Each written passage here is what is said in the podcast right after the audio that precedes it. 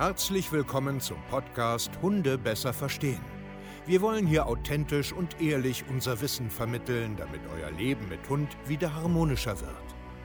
Heutzutage gibt es mehr Informationen über Hunde als je zuvor. Das Internet gleicht einem Dschungel an Meinungen und Philosophien und dadurch gibt es sehr viele verunsicherte Menschen. Damit ihr wieder Licht am Ende des Tunnels seht, nehmen wir euch an die Hand und begleiten euch durch diesen Dschungel. Wir räumen auf. Wir geben euch Wissen, Mindset, Strategien. Dem Hund zuliebe. So, Hallöchen ihr Lieben und herzlich willkommen zu einer neuen Podcast-Folge Hunde besser verstehen, Wissen, Mindset und Strategien. Ich bin der Steve, zertifizierter Hundetrainer und heute möchte ich mich äh, ja mit dir, mit euch mal über die stressigen Zeiten im Hundeleben unterhalten. Es ist ja so, dass wir ähm, ja jetzt sehr, sehr viele Jahre ja schon sehr, sehr viele Mensch-Hunde-Teams haben und ähm, also die quasi coachen und es kristallisiert sich halt immer raus, dass der Hauptkern Hunde in der Pubertätsphase ähm, zu uns kommen. Also das heißt, so ab einem halben Jahr, so bis zum, ja, sagen wir mal, dritten Lebensjahr ist unser Hauptkern. Und da haben die Menschen die meisten Probleme mit ihrem Hund. Und das liegt daran, dass es einfach auch tatsächlich ähm, die stressigste Zeit mit seinem Hund überhaupt ist. Da kommen alle an ihr Limit, da kommen alle ich sage jetzt mal, an ihre Grenzen. Das ist nervig, es ist anstrengend und es ist überhaupt nicht das, so wie man sich das am Ende des Tages vorgestellt hat, wie das Leben mit einem Hund sein sollte. Und deswegen habe ich gedacht, reden wir heute ganz einfach mal über ähm, drei Phasen, ähm, wo ich ganz einfach mal so bestimmte Themen ansprechen will und einfach euch da mal ein Stück weit die Augen öffnen will, warum Hunde im Endeffekt wieder so sind, wie sie sind. Weil ich finde die Zeit überhaupt nicht anstrengend. Ich finde sie spannend, kreativ, lernstark ähm, und das macht extrem Spaß eigentlich die Zeit. Und aber leider ist es bei den Menschen meistens nicht so einfach, weil sie, ja, ich sag's mal so wie es ist, einfach einen falschen Blickwinkel haben. Einen falschen Blickwinkel, das falsche Wissen und das falsche Mindset vor allen Dingen. Und natürlich auch die falschen Strategien. Also, wir fangen mal ganz klassisch an. Ähm, Im Welpenalter alle Menschen, also nicht alle, das stimmt nicht, viele, viele, viele Menschen holen sich einen Welpen, einfach weil sie von vornherein alles richtig machen wollen, was ja auch total ähm, cool ist und jeder am Ende für sich selber auch entscheiden muss. Nur da beginnt es meistens schon. Der erste große Fehler, den alle bei den Welpen machen, ist, den erstmal ankommen lassen. Ich weiß nicht, das rede ich auch schon seit Jahren wie eine Windmühle.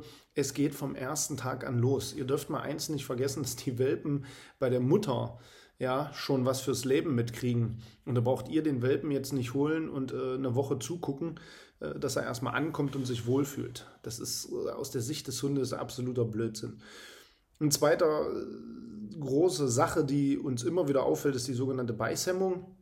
Also das Trainieren der Beißhemmung und ähm, diese vielen Hunde, die ihre Menschen zwicken, beißen, die Klamotten kaputt machen, blaue Flecken verpassen, das haben wir auch sehr, sehr oft wo die Menschen ähm, ja nicht zurechtkommen. Und das liegt oft daran, dass das Thema Beißhemmung erlernt sein muss. Also das muss man seinem Hund auch beibringen, weil Hunde eben alles ähm, über die Schnauze machen. Das ist bei denen so wie bei uns die Hände. Die, die wollen sich entdecken, die wollen gucken, wie fühlt sich das an, was ist denn das, kann man das essen, kann man damit spielen, kann man das zerknabbern. Ähm, die Zahnung spielt eine Rolle, die haben Kieferschmerzen und so weiter. Und deswegen ist es immer so eine Thematik. Das Problem ist immer nur, dass die Menschen verunsichert sind, wie geht man denn damit um, weil sie einfach ihr Bauchgefühl ein Stück weit auch verloren haben. Natürlich macht es Sinn, ähm, diese typische Beißhemmungsübung mit diesem Aua und das soziale äh, Spiel abbrechen und sich wegdrehen und rausgehen. Oder ich habe auch schon in Videos und in Zeitschriften gelesen, man soll sich auf den Stuhl stellen, wenn der Hund anfängt, irgendeinen zu beißen oder den Raum verlassen und schnell weggehen. Ähm, ja, da kann ich immer nur den Kopf schütteln. Da denke ich mir immer wieder, was ist denn Mann los mit euch? Seid ihr nicht fähig, so einem kleinen Hund mal zu sagen, deutlich, ey, an mir knabberst du nicht rum. Und das liegt ganz einfach daran, dass die die Menschen oft einfach durch solche Informationen, durch irgendwelche Videos, weil alles ähm, heiti-teiti, äh, lieb und nett sein soll, dass sie nicht in der Lage sind, so einen 13, 14 oder 9 oder 10 Woche alten Welpen deutlich mal zu sagen, hör auf, deine Zähne in meine Haut reinzudrücken. Ich weiß nicht, wo das Problem liegt, dem Hund einfach mal deutlich zu sagen, hör auf damit. Hunde kommunizieren einfach ganz deutlich. Wenn ein Althund einen Junghund kennenlernt oder einen Welpen und der lässt sich da auf den Kopf rumtanzen, dann gibt es eine klare Ansage. Ja? Und das fällt Menschen sehr, sehr schwer. Und viele Welpen fällt es auch sehr, sehr schwer, das zu verstehen, dieses Verhalten. Sicherlich gibt es Hunde, wenn du Aua sagst und deine Hand wegziehst und den Sozialkontakt abbrichst, natürlich kann das klappen. Aber ganz, ganz viele da, die, die, die verstehen nicht, was du willst und die setzen nach. Ja, die rennen hinterher und machen weiter und dann werden die Menschen hektisch, dann werden sie laut, dann werden sie komisch und das erleben wir immer wieder. Ihr müsst einfach jetzt erstmal verstehen, Hunde entdecken sich dadurch, sie gucken ganz einfach, was kann man mit den Menschen machen, wie weit kann ich denn gehen und so weiter und so fort. Und du musst einfach mal aus dem Bauch raus authentisch bleiben und einfach sagen, wenn du das jetzt nicht willst, ne? Und wenn es dir weh tut, sag das deutlich. Sag deutlich, das tut weh, das ist unangenehm. Wo ist das Problem? Ich lasse mich doch von, was weiß ich, in drei Jahren auch nicht achtmal gegen Schienbein treten und stelle mich dann auf den Stuhl. Wo ist das Problem? Ein anderes ganz, ganz großes Problem ist ähm, das Thema auch Ruhe. Ja, ähm, wir müssen unseren Hunden schon vom ersten Tag an und auch äh, in den nächsten ein, zwei Jahren die Ruhe beibringen. Einfach weil wir Menschen auch ein sehr stressiges Leben haben. Wir werden immer hektischer durch die ganzen sozialen Medien, durch den ganzen beruflichen Druck. Ähm, reden wir uns immer mehr ein, dass wir immer mehr, mehr, mehr, mehr, mehr und werden dadurch immer hektischer und wir können uns selbst nicht mehr so richtig organisieren und runterfahren. Und ähm, das ist bei mir genauso. Ich muss mich da auch immer wieder selbst zurechtrücken. Ähm, wir müssen Ruhe lernen und das müssen wir auch unseren Hunden beibringen. Und auch da tun die Menschen sich extrem schwer.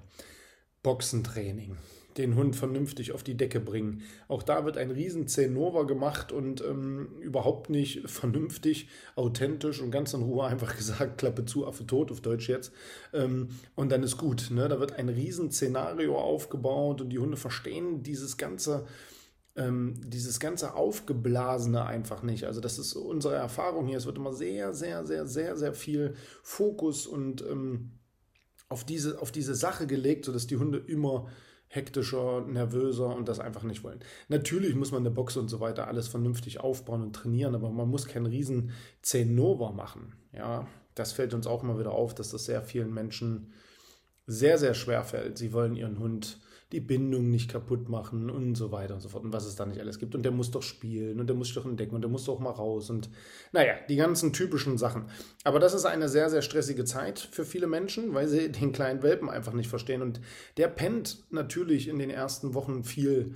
Aber irgendwann fängt er an, will er die Welt entdecken. Und dann ist es wie bei Kindern, die finden kein Ende. Und wir müssen ihnen das beibringen, dass jetzt Schicht im Schacht ist. Warum? Damit der Kopf und das Gehirn sich in Ruhe entwickeln und dass der auch vernünftig reifen kann. Ja? Wenn er was Neues erlebt, schlafen ist ganz, ganz wichtig, damit ganz in Ruhe der ganze Körper sich ähm, entwickeln kann, das verarbeiten kann. Und deswegen ist Schlafen, und ja, das muss zwanghaft in Anführungsstrichen, also jetzt bitte nicht falsch verstehen, aber das müssen wir den aufzwingen. Penn jetzt, Punkt aus. Ja, ganz wichtig. Und da haben die meisten Probleme mit. Wie gehen wir mal in die Junghundphase? Also wir sagen jetzt mal, die Zähne sind so durch, halbes Jahr, sieben Monate, es fängt so langsam an, ähm, dass die Hunde ähm, explorativer werden. Also das heißt, sie fangen an, nicht mehr hinter ihren Menschen immer herzulaufen und das super Sitz und, und super Fuß schon umzusetzen. Da freuen die meisten sich nämlich immer, oh, mein Welpe, der kann schon und der bleibt bei mir und so. Leute, es sind Welpen und das bringen die mit. Das ist keine Kunst, das machen die von sich aus. Die wollen sehr gerne in der Nähe de, der Sicherheit bleiben.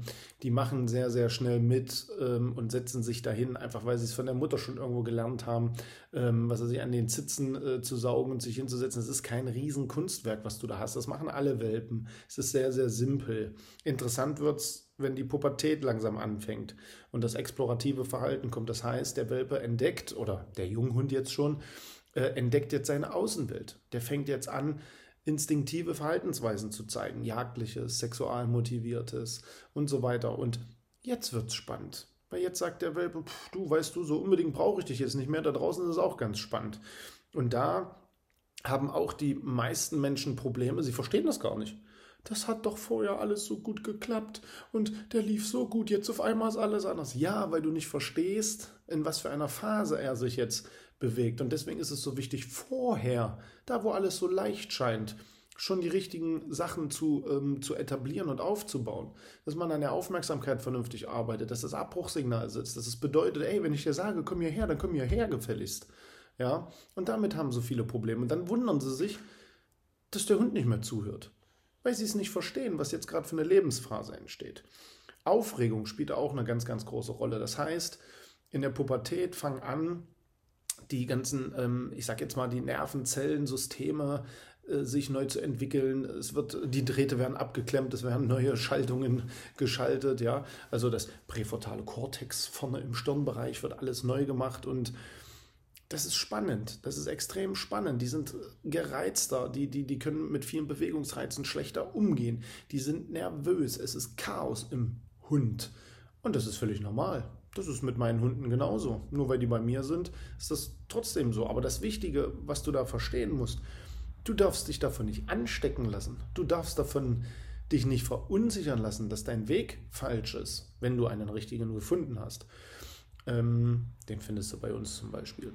Ähm, aber am Ende ist es so, wenn du dich in dieser Phase permanent änderst, neues Buch, neuen Trainingsansatz, heute klickerst du, morgen schmeißt du mit alleine, morgen ist Rütteldose, heute machst du Tierkommunikation, morgen äh, machst du nur noch mit Kommandos, morgen willst du nur noch Körpersprache.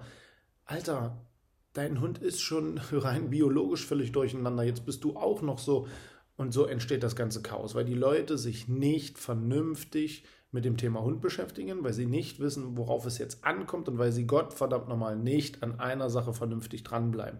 Deswegen haben wir so verrückte Menschen, verrückte Kinder und auch verrückte Hunde, genau aus diesem Grund. Und wenn wir jetzt mal durch diese Pubertätsphase äh, so ein Stück weit durchgehen und jetzt werden die Hunde erwachsen, kommen wieder neue Probleme, wo die Menschen überhaupt nicht klarkommen mit. Und das erste ist zum Beispiel dass ihre Hunde einfach erwachsen werden und ernst werden.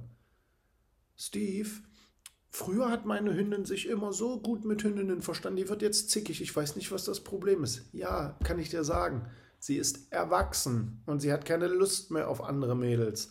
Sie ist nämlich jetzt im Kopf biologisch so weit und sie würde ganz gerne vielleicht Nachwuchs haben. Sie will ihre Ruhe haben. Das sind Kontrahenten. Ähm, der Rüde wird jetzt ernster zu Rüden. Vorher hat er mal gespielt. Ja klar, weil seine Eierchen klein waren und er noch ein, ein, äh, ein Rotzlöffel war. Jetzt ist er aber langsam so weit und sagt, pass mal auf, das ist hier mein Territorium. Das ist meine Familie. Und hier kommen nur noch Mädels rein und keine Rüden mehr rein. Weil es ein völlig normaler biologischer Ablauf ist. Und das verstehen Menschen nicht, weil sie ihre Hunde nicht verstehen. Und dann spielen die auch nicht mehr und haben keine Lust mehr auf Spiel. Und das, wenn du auf der Wiese stehst, die jagen sich wie die Blöden. Das hat nichts mit Spiel zu tun. Hunde spielen meistens nur, wenn sie sich wirklich sicher fühlen mit vertrauten Personen. Du rennst doch auch nicht jeden Tag, was weiß ich, irgendwo hin und spielst permanent mit irgendwem. Und umso älter du wirst, sowieso nicht mehr. Wir, wir verlieren doch das auch, diese Begeisterungsfähigkeit. Ob das gut ist oder nicht, spielt jetzt erstmal keine Rolle.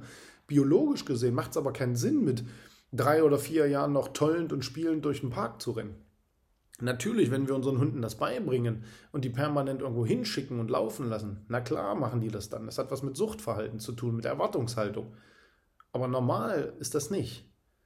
Und deswegen sind auch viele Hunde, die ähm, deutlich kommunizieren und sagen, du, ich brauche dich nicht, du, ich habe keinen Bock auf Spielen, du, ich höre dir nicht zu, weil du mir nichts Vernünftiges beibringst. Das ist völlig normal. Das ist normal. Es ist nicht normal, dass die Hunde völlig aufgeregt sind, rumrennen wie die Blöden, mit jedem spielen wollen und den ganzen Tag äh, ja, unterwegs sind. Das ist nicht normal. Ja. Und das wollte ich dir einfach nur mal mit auf den Weg geben. Das ist nämlich immer so. Damit haben wir täglich zu tun dass die Menschen einfach diese Phasen auch überhaupt nicht verstehen. Da kann man jetzt natürlich explizit noch tief reingehen in die ganzen Phasen, aber das hilft dir auch nicht. Am Ende wenn du nicht jemand hast, der da drüber guckt, was du da eigentlich tust, was du da fabrizierst. Weil eins kannst du mir mal glauben, das sehen wir bei unseren Kunden immer wieder. Die sind so permanent verunsichert und durcheinander durch tausenden Informationsquellen, denen sie folgen, das ist ein absoluter Albtraum. Und deswegen arbeiten wir ja auch so, wie wir arbeiten über mehrere Monate. Und ich lade dich dazu ein, wenn du genau in dieser Phase irgendwo bist, vom halben Jahr bis zum dritten Lebensjahr und du auch Chaos hast, meld dich bei uns. Das ist die beste Entscheidung, die du treffen kannst www.steve-kaye.de oder www.hundetrainer-stevekaye.de. Und wir freuen uns natürlich auch, wenn du mal einen Kommentar äh, bei unserer E-Mail hast, die ist unten quasi äh, bei den ganzen Links mit dabei. Ja, melde dich einfach mal, schreib uns mal, wie du den Podcast findest. Lass uns doch einfach mal äh, ja, miteinander quatschen. Und ich freue mich, wenn wir uns bei der nächsten Podcast-Folge sehen. Euer Steve. Ach nee, wir hören uns ja dann und sehen uns nicht. Sorry. Bis später. Macht's gut. Ciao.